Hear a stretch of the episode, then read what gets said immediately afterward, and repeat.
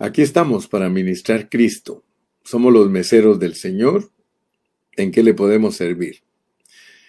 Hay un menú para que usted pueda escoger y son todas las riquezas de Cristo. Dios nos ha mandado a ministrar todas las riquezas de Cristo. Cuando nosotros leemos el Nuevo Testamento, nosotros podemos ver que Dios nos ha dado un legado de parte de Cristo, el cual es nuestro.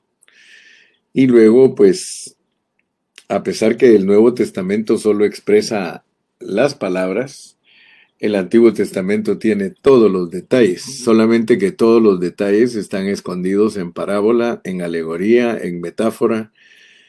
Gracias a Dios que tenemos un buen método de estudio, pero para poder eh, usar correctamente las parábolas, para poder usar correctamente las metáforas, las alegorías, nosotros tenemos que sujetarnos a un principio que es fundamental y es saber que la Biblia solo habla de cuatro cosas.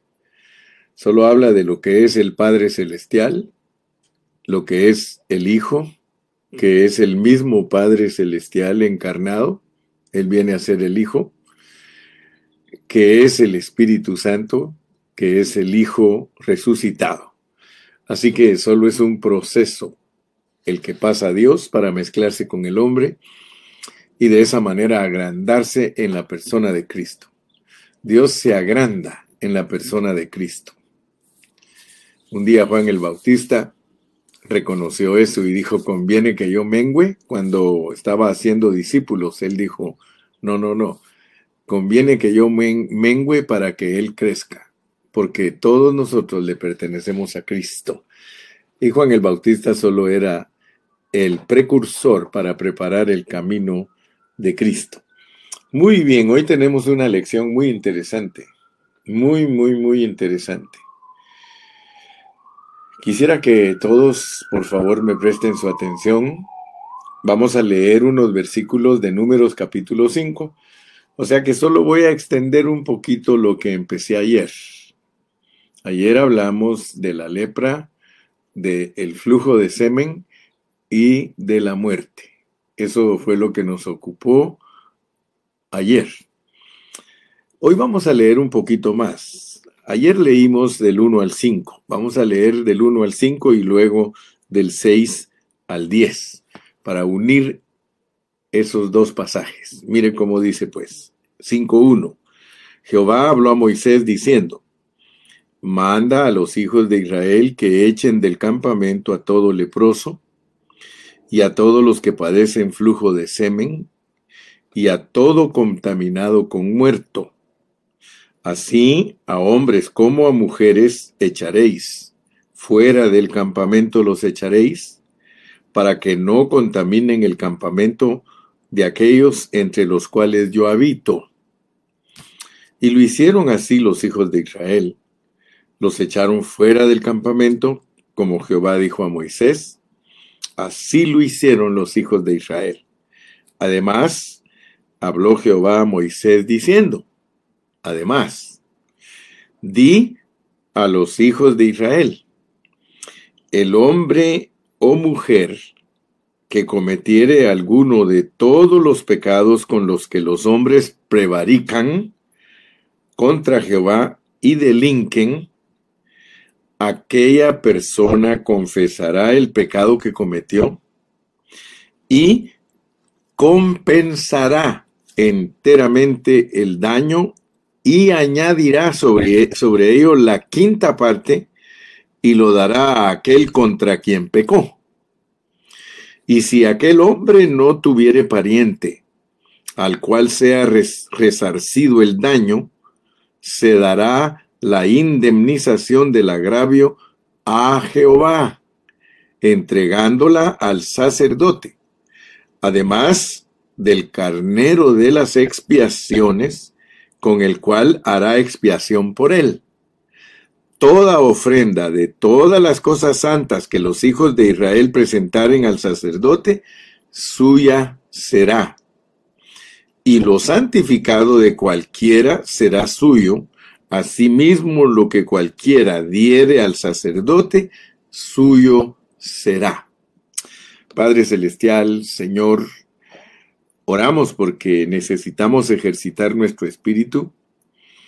La realidad es que para interpretar correctamente tu palabra, nosotros necesitamos tener un poco de experiencia como creyentes. Para poder encajar la rueda con la rueda, para poder entender, Señor, que no podemos interpretar a nuestro capricho, no podemos inventarnos alguna cosa para decir y salir del paso, sino que con responsabilidad detenernos en los pasajes, considerarlos, clamar a ti para que tú nos digas qué es lo que dices allí para nosotros los creyentes del Nuevo Testamento. Señor, respetamos tu palabra, nos acercamos a ella con temor y con temblor. Tenemos la responsabilidad de alimentar a tu pueblo y no queremos, Señor, ser charlatanes. No queremos, Señor, decir nada que no venga de tu corazón por eso en este momento yo me encomiendo a ti y te ruego por mis hermanos que me van a escuchar para que les ayudes a ellos a que vean que todos los cristianos genuinos tenemos un espíritu de sabiduría y de revelación en nosotros. Te tenemos a ti que eres la unción en nosotros y la unción nos guía a toda la verdad. Así que no tenemos temor, Señor, de meter ningún asunto personal, sino que dejamos que tú hables a través de nosotros.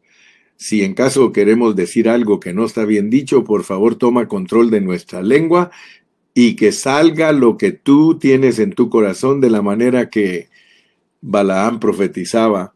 Él quería decir cosas de su propia cuenta, pero no salían. Así yo quiero, Señor, que no salga nada de mi cuenta, porque yo estoy aquí para edificar a mis hermanos. En el nombre de Cristo Jesús me pongo en tus manos. Amén y amén. Bueno, compartan su página todos porque hoy vamos a tener una excelente lección. Fíjense que nosotros tenemos que darnos cuenta de que Dios nos tiene aquí, Dios nos tiene aquí en este mundo, porque Él quiere que recuperemos la gloria perdida. Y nosotros para recuperar la gloria perdida, tenemos que vencer al Satanás. Tenemos que salir de este mundo venciendo a Satanás. Si nos morimos antes de que Cristo regrese, debemos morirnos como vencedores, irreprensibles de nuestro espíritu, de nuestra alma y de nuestro cuerpo. Y si el Señor nos encuentra vivos cuando Él regrese, nosotros seremos transfigurados, pero tenemos que ser los que Cristo se ha formado totalmente en ellos para ser primicias. Entonces note pues que los muertos en Cristo resucitarán primero. Ninguno de nosotros, si en caso está vivo cuando Cristo regrese, nos podemos adelantar a los muertos. No, ellos resucitarán primero. Y de la manera que está registrado en Apocalipsis es que la resurrección de los muertos vencedores es dar a luz al Hijo varón que es arrebatado al trono de Dios. Luego las primicias son recogidas, son de gente que ya se formó Cristo totalmente en ellos. Mire que no estoy predicando un evangelio liviano ni estoy emocionándote, ni estoy aquí para milagros, ni para señales. No, no, no, no. Yo estoy aquí para instruir a los cristianos que quieran madurar y que quieran estar listos si Cristo viene pronto, estar listos. Ok. A pesar de que tú sabes que nosotros hemos aprendido a enseñar la venida de Cristo, sabiendo que todas las cosas que tienen que cumplirse antes de que Él venga. Así que Él no viene hoy en la noche, ni mañana, ni pasado. Tienen que cumplirse cosas que están escritas para saber que está a las puertas. Así que yo no tengo problema en eso. Yo no soy la clase de cristiano que creo que Cristo puede venir en cualquier momento. No, no, no, Señor. Yo no enseño la Biblia de esa manera porque no está así la venida de Cristo en la Biblia. La venida de Cristo en la Biblia tiene que llenar profecías, tiene que llenar cosas que Dios ha declarado que tienen que suceder antes de que Cristo regrese a esta tierra. ¿Ok? Entonces, ubiquémonos bien, hermano. Ubiquémonos bien. Seamos responsables al enseñar la Biblia. Y ayer les dije que, o antier, el domingo que estaba predicando en la localidad, les dije que cuando uno usa la Biblia para interpretar la Biblia, uno no se mete a ningún problema. Si tú usas la Biblia para explicar la Biblia, no te metes a ningún problema. Nos metemos a problemas cuando nosotros enseñamos un versículo creyendo que eso quiere decir, ¿verdad? Pero cuando nos apegamos a la interpretación hermenéutica, no tenemos ningún problema. Entonces, fíjate, pues, tengo que saber por dónde empezar, porque vamos a unir estos dos pasajes. Vamos a unir los versículos del 1 al 5 con los versículos del 6 al 10 y queremos saber qué significan para nosotros esos versículos. Ayer vimos lo que significan los primeros cinco. Hablamos de lo que es la lepra. La lepra es algo que nosotros los cristianos tenemos en nosotros. Y tú puedes leer en Primera de Juan capítulo 1, ahí dice que si decimos que no tenemos pecado, estamos mintiendo y hacemos a Dios mentiroso, porque nosotros somos leprosos, leprosos de nacimiento. Tú sabes que es bien clara la enseñanza de Moisés cuando Dios le dijo que metiera su mano en su seno y le dijo, mira que tienes lepra. La lepra es símbolo del pecado, ya todos sabemos eso. Especialmente al estudiar en Levítico la ley de la lepra, tenemos que tener cuidado porque puede salir lepra en muchos lugares y aún en nuestra casa. Perdón, lo cual significa que no estamos exentos de la lepra. Tanto así que yo les dije ayer que somos leprosos llevando en nosotros uno que no tiene lepra. Gracias a Dios que el Cristo que nos ha bendecido, el Cristo que ha venido a nosotros, el Cristo que ha entrado en nosotros, es un Cristo que no tiene lepra. Él es un Cristo maravilloso, es Dios, pasado por un proceso para haber entrado en nosotros. Entonces, dijimos que la lepra no necesariamente es correr de la iglesia a los hermanos que han pecado, porque entonces ya no vamos a cumplir con el mandamiento de Dios. Nosotros tenemos que tratar con los problemas de pecado en la vida de la iglesia. Claro que sí, yo no estoy diciendo que no tenemos que tratar con los pecadores o con los hermanos que cometen pecados eh, que son escandalosos y todo eso en la vida de la iglesia, nosotros tenemos que saber cómo se manejan. Y tenemos que manejarlos a través de Cristo. Cristo en nosotros es el que debe manejar cualquier situación de, de pecado en la iglesia. En el Nuevo Testamento no es literal. No es literal sacar a los leprosos del campamento, no es literal sacar a los que tienen flujo de semen, ni es, ni, ni es literal sacar a los que se han contaminado con muerte, sino que es un asunto espiritual, un asunto espiritual. ¿Cómo trató Dios con los pecadores a través de Cristo? Esa es la manera que nosotros tenemos que tratar. ¿Cómo trató el apóstol Pablo con los pecadores en la vida de la iglesia. Esa es la manera que nosotros tenemos que tratar. Si a Cristo, que es perfecto y que es el único que no es leproso, le llevaron una mujer adúltera para que la apedreara. La realidad es que solo él calificaba para apedrearla porque él era perfecto, pero él no la apedreó. O sea que es importante para nosotros entender esa lección que si Cristo, que no era pecador, no apedrió a la mujer adúltera, ¿quiénes somos nosotros para apedrear a los hermanos que tienen el mismo defecto que nosotros, porque todos nosotros somos lepra. Entonces tenemos que enseñarles que echar fuera del campamento al leproso significa no seguir pecando. Ayer lo probamos con Romanos capítulo 6, versículo 1 y 2. Nosotros entendimos que la gracia va de la mano con la lepra. O sea que lo único que puede ayudarnos a nosotros los leprosos a vivir la vida de Cristo es entender que Cristo es gracia en nosotros. Amén. Entonces yo quiero que ustedes se den cuenta que aquí está el leproso y el que tiene flujo de semen. Ayer explicamos también que tener flujo de semen es no tener control de nuestro aparato productor. El semen está dentro de nosotros, la lepra está con nosotros, la muerte no, la muerte está afuera de nosotros.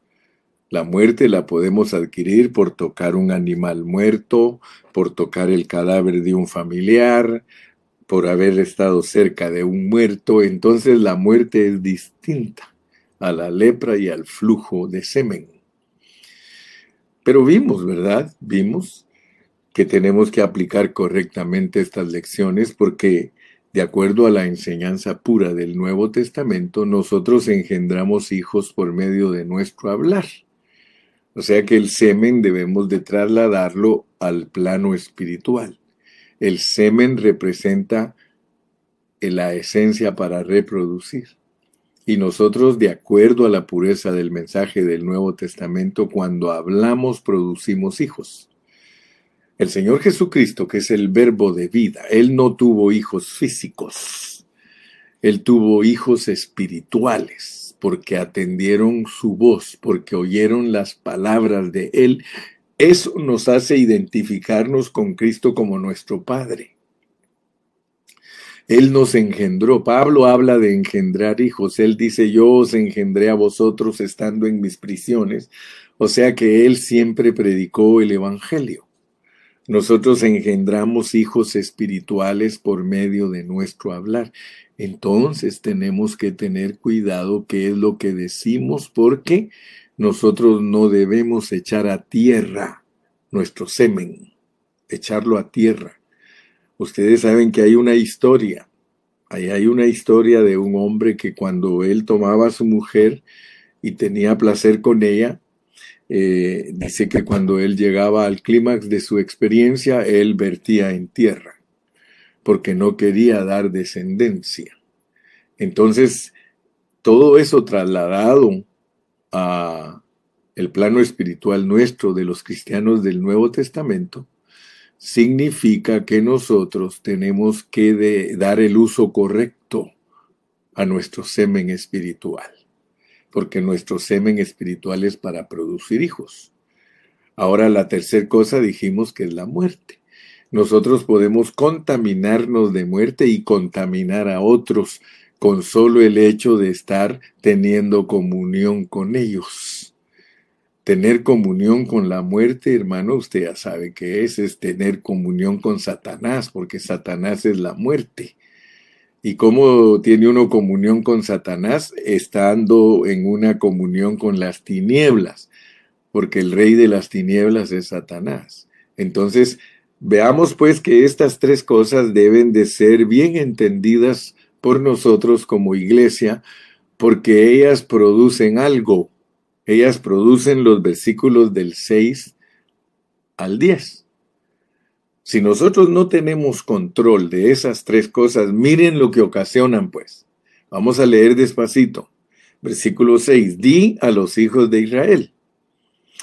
El hombre o la mujer que cometiere alguno de todos los pecados que los hombres prevarican contra Jehová y delinquen, fíjate pues, el hecho de ser leprosos, de, con flujo de semen, y con muerte, nosotros nos volvemos las personas que ofendemos a nuestro prójimo.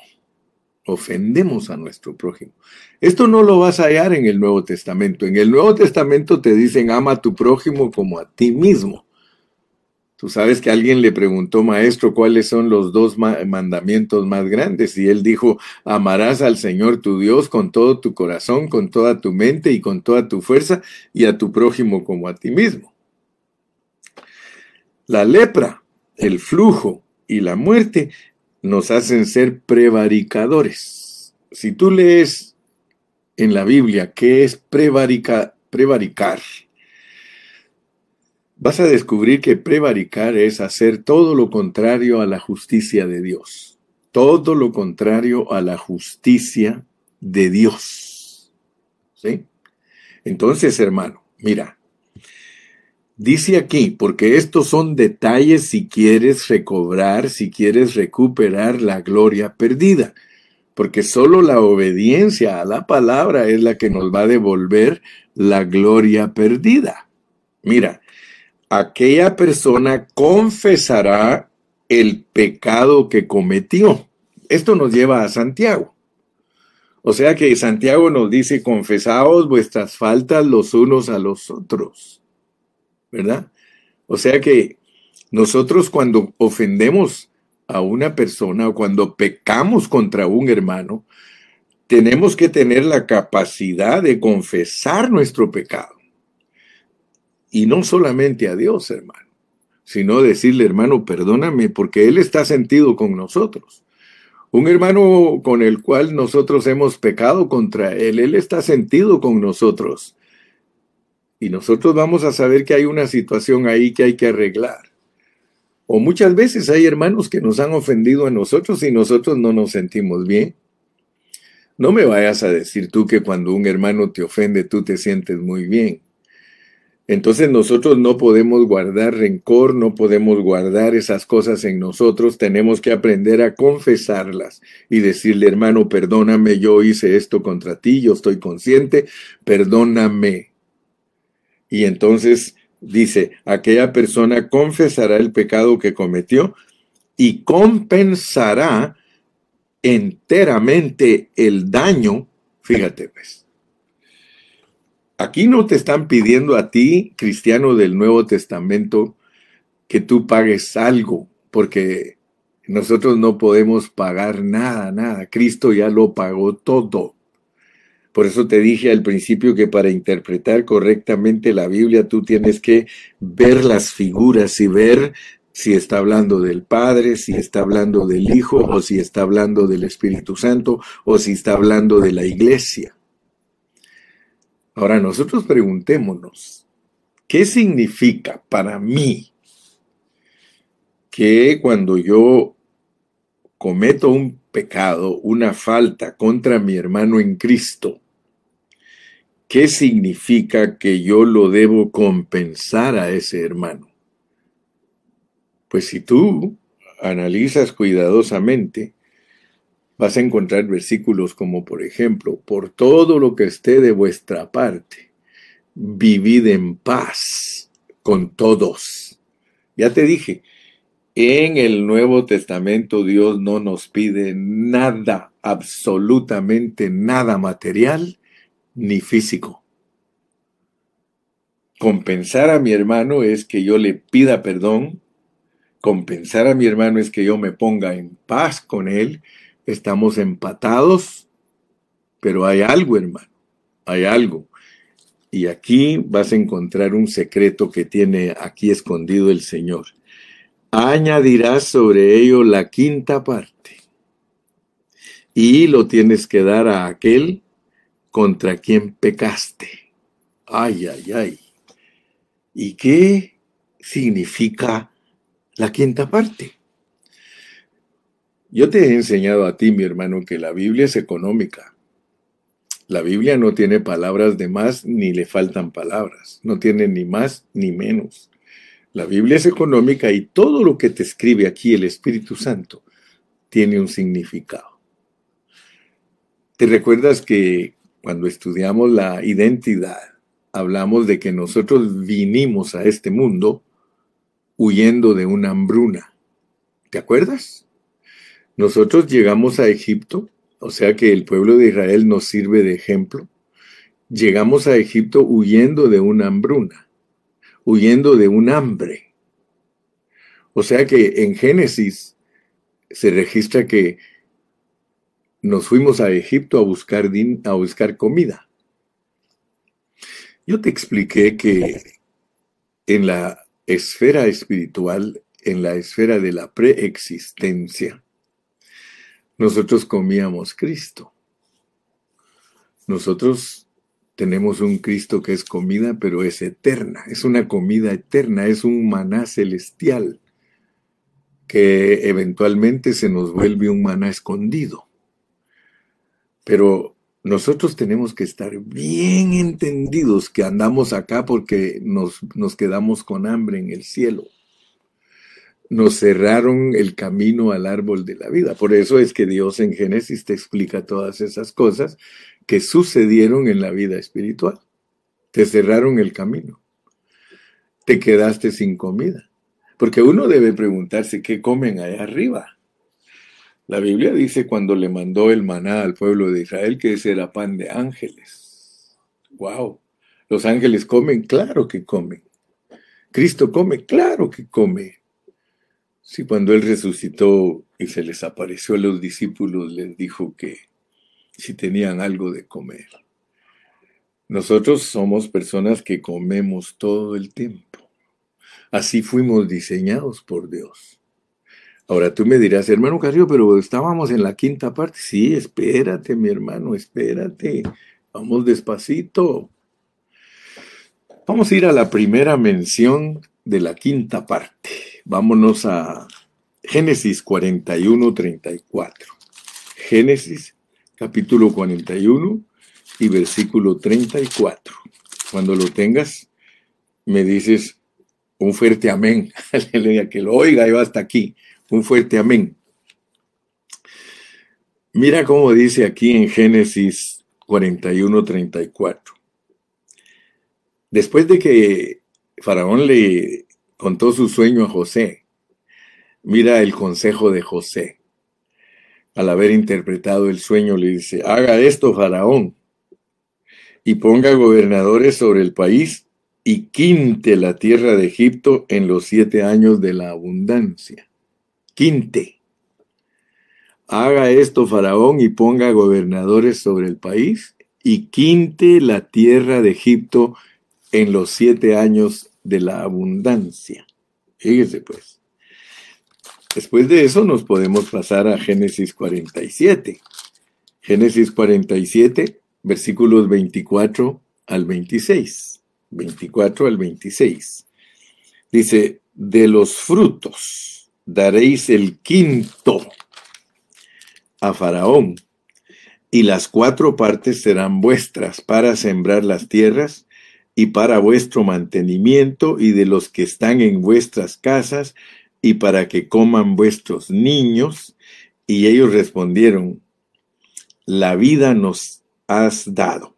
Hallemos gracia en, en ojos de nuestro Señor y seamos siervos de Faraón.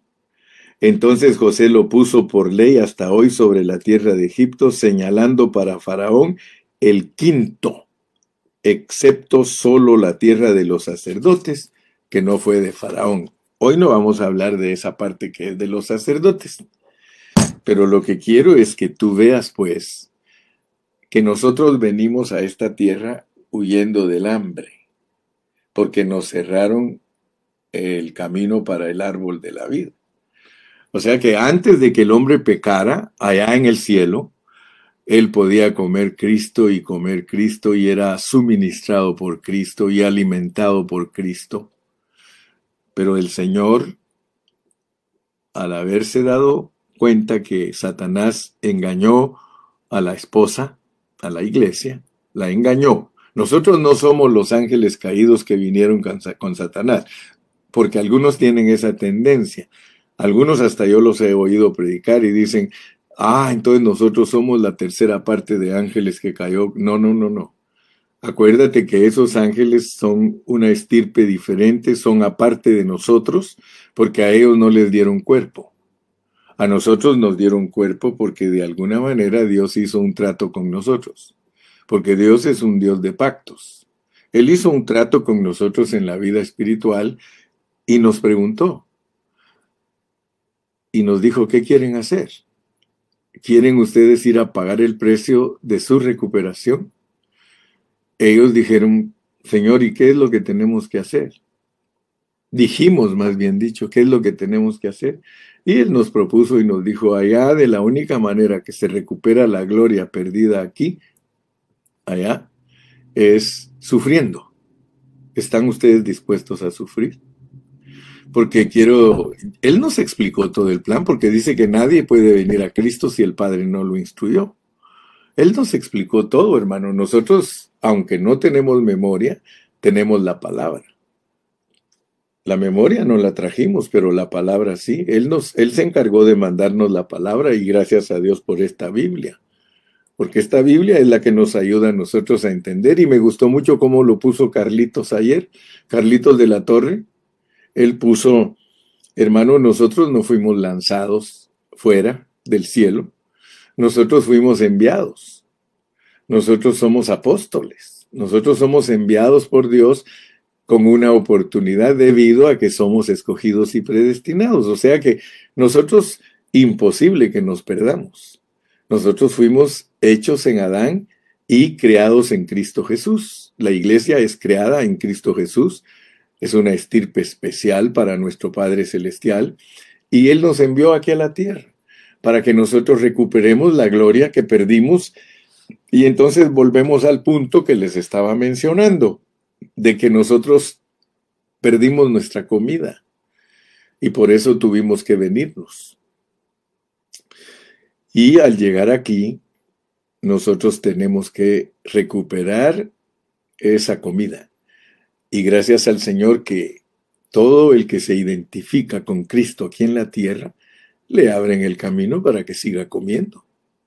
Tú sabes que Pablo en Efesios lo pone y dice que por la predicación del Evangelio nosotros venimos a Cristo y podemos comer otra vez el árbol de la vida. Ahorita yo estoy comiendo del árbol de la vida, tú estás comiendo del árbol de la vida. Aleluya. Este árbol de vida que estamos nosotros ahora comiendo y disfrutando, pues se llama árbol de vida porque nos está dando vida y nos está dando vida eterna. Y luego si salimos de esta temporada y entramos a la siguiente, dice que allá nos van a dar a comer del fruto del árbol de la vida. Gloria a Dios. Entonces, hermano, gracias a Dios que estamos comprendiendo esto. Ahora, la quinta parte, ¿para qué era? Tenemos toda la figura de José para entender lo que es la quinta parte. ¿Qué es darle a nuestro ofendido la quinta parte? Cristo como la quinta parte es para preservar la vida. Cristo, si estás entendiendo que Cristo como la quinta parte del trigo, Él sirve para que en los años de hambre la gente no padezca. Otra vez volvemos al alimento.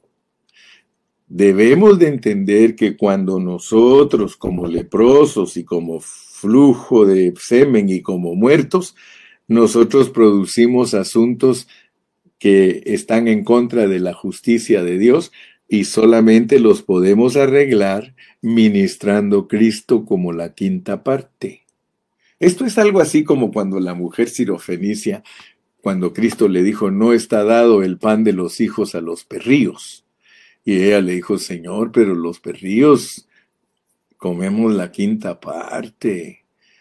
¿Por qué no un panecito lo partes en cinco partes y nos das a comer pedacitos de ese pan? Mire qué lindo, hermano. Mire qué lindo, no estoy fuera de contexto, estoy usando rueda sobre rueda, estoy interpretando la Biblia como corresponde para nosotros los cristianos del Nuevo Testamento. ¿Qué te quiere decir Dios? Que todos venimos hambrientos nuestro prójimo a quien nosotros ofendimos, él también es otro hambriento. Sí, tú estás hambriento, yo estoy hambriento, pero si no reconocemos eso, mira, dice en, Mateo 5, bienaventurados los que tienen hambre y sed de justicia, mas buscad primeramente el reino de Dios y su justicia, Mateo 6:33. Entonces, fíjate pues, Cristo como el alimento debe de ser ministrado por una razón. Si tú sigues leyendo, mira lo que le pasó a este hombre. Y si aquel hombre no tuviere pariente al cual sea resarcido el daño, fíjate pues, tu prójimo lo mataste. Con la manera de que tú actúas con lepra, flujo y muerte, lo mataste y ahora hay que buscar su descendencia para darle la indemnización. Pero ¿cómo vas a encontrar si tú le mataste su descendencia porque con tu flujo de sangre, de semen, en vez de engendrar Cristo en él, lo vertiste en tierra? Entonces tú no le ministraste vida a este prójimo. Y el objetivo de nosotros en estos pasajes es ministrar a Cristo como la quinta parte y como el semen correcto. El semen correcto engendra hijos.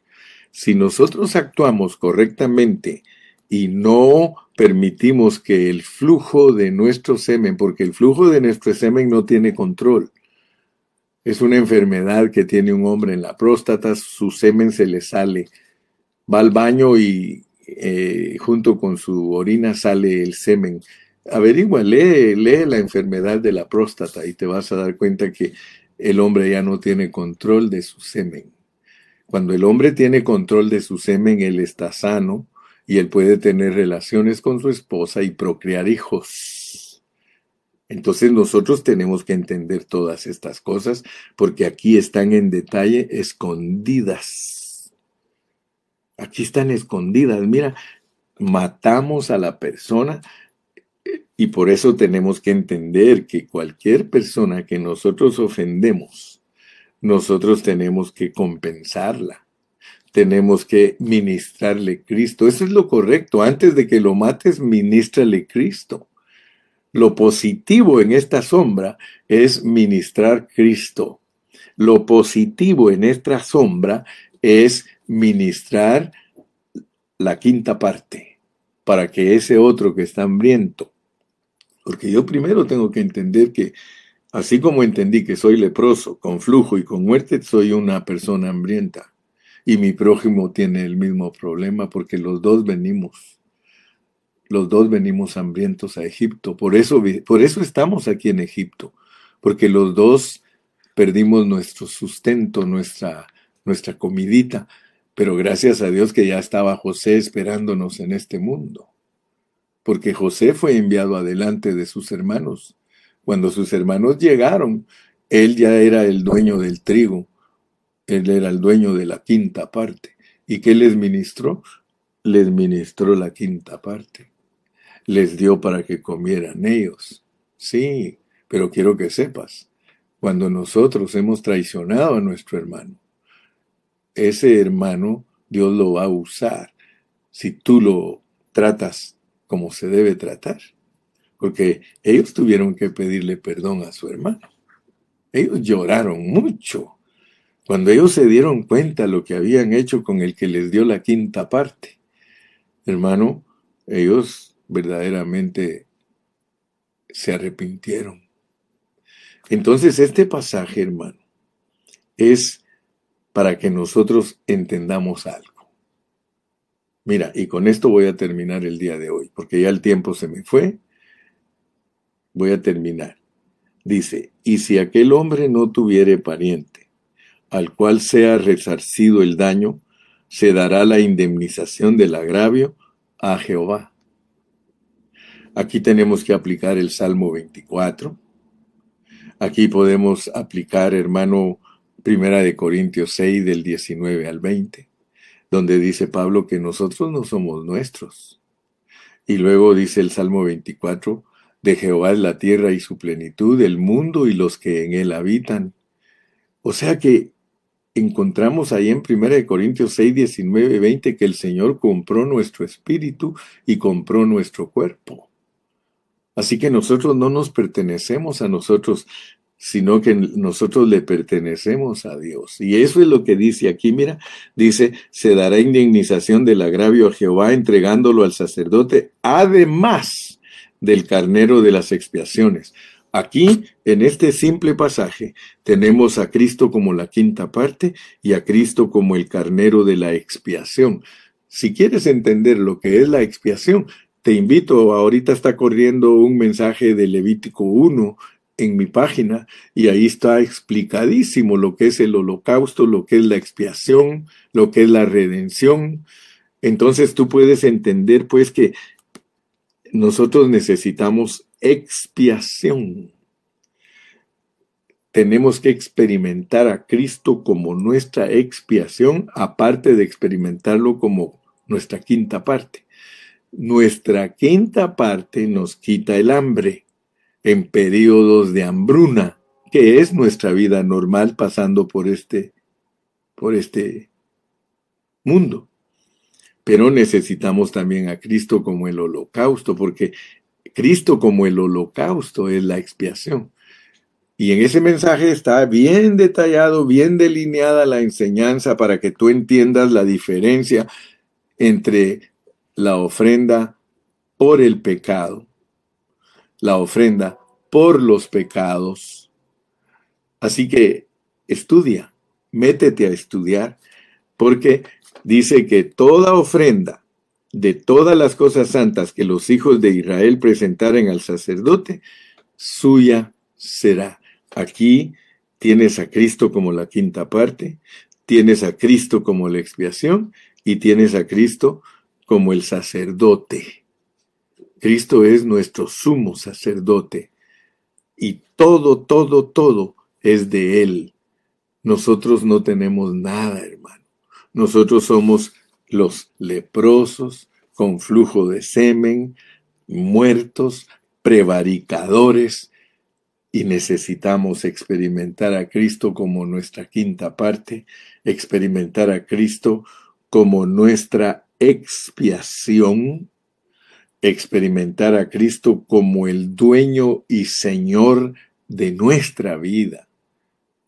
Jamás podremos echar del campamento al, leproso, ni al de flujo de semen, ni al de muerte, si nosotros no tenemos a Cristo como nuestra quinta parte, como nuestra expiación y como nuestro dueño y Señor de nosotros.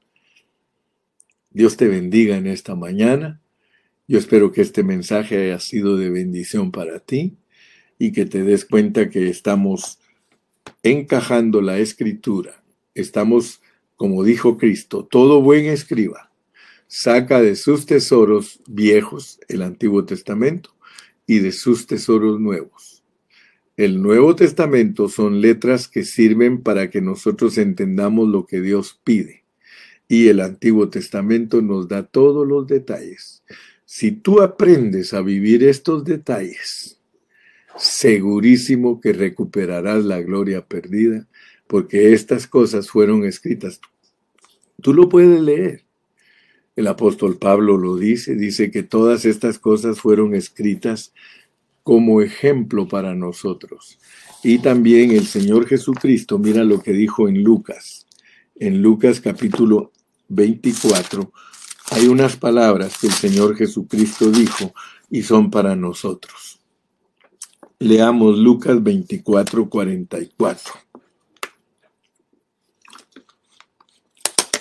Lucas 24, 44 dice, y les dijo, estas son las palabras que os hablé, estando aún con vosotros, que era necesario que se cumpliese todo lo que está escrito de mí en la ley de Moisés, en los profetas y en los salmos. Fíjate pues, cuando tú empiezas a ver a Cristo en la ley de Moisés, en los profetas y en los salmos, cuando tú lo logras divisar a Cristo en esos libros, entonces se te abre tu entendimiento para que comprendas las escrituras. Así que mi amado hermano, somos muy bendecidos Dios nos ha dado un método precioso para estudiar la Biblia. Si yo te pudiera explicar todo números como hice ayer y hoy, me tomaría como cinco años explicando números. Por eso te dije que solo me voy a dedicar a darte lo más importante, pero para que veas que la figura de la Biblia está respaldada por el Nuevo Testamento. Te doy unos minutitos para que te despidas